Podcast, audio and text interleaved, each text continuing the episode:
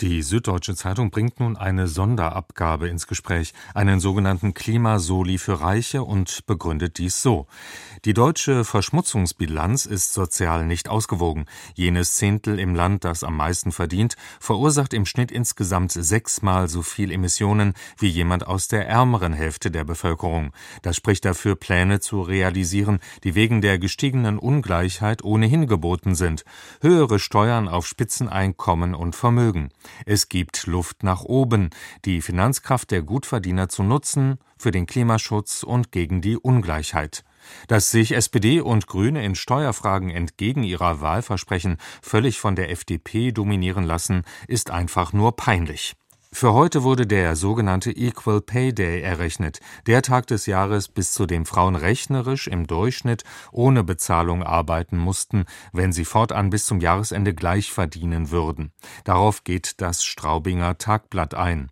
Es bleibt ein Problem, dass Berufe im sozialen Bereich sowie im Bildungs- und im Dienstleistungswesen vergleichsweise schlecht bezahlt werden. Erschwerend kommt hinzu, dass etliche Frauen in Teilzeit arbeiten und Erwerbspausen machen, weil sie sich um Kinder kümmern oder um ältere und pflegebedürftige Angehörige. Der Staat sollte Rahmenbedingungen schaffen, die ein Maximum an Flexibilität und individuellen Lösungen ermöglichen. Er sollte Paaren jedoch nicht reinreden, sondern es ihnen überlassen, wie sie die Familienarbeit untereinander aufteilen die Frankfurter Rundschau befasst sich mit der anhaltend hohen Zahl von Schulabbrechern.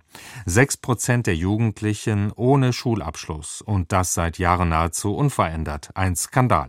Am Ende bleibt fast jeder Sechste einer Generation ohne Berufsausbildung. Dabei fehlen allerorten Arbeitskräfte. Welch eine Verschwendung an Ressourcen, an Zukunftsaussichten gesellschaftlicher Teilhabe.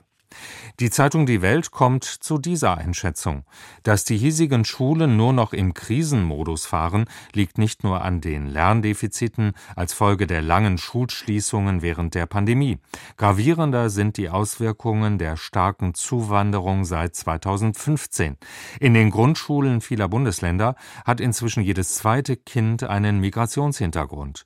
Die Schulen sind mit dem rasanten Wandel völlig überfordert, zumal der Lehrermangel das Problem noch verschärft